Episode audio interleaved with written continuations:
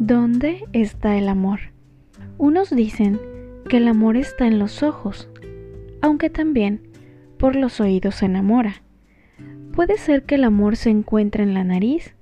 Yo he visto que las personas aman con las manos y también se ama con la boca.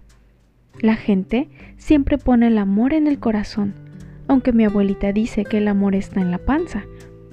Y conozco a alguien que dice que el amor está en la cabeza.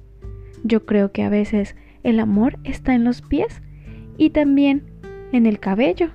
Puede haber amor en un diente y en la lengua de un perro. Dios a veces pone el amor en la lluvia y mamá en una frazada. El amor puede estar en una pluma y también en una manzana. Hay personas que están tristes o enojadas porque dicen que el amor no los ha encontrado.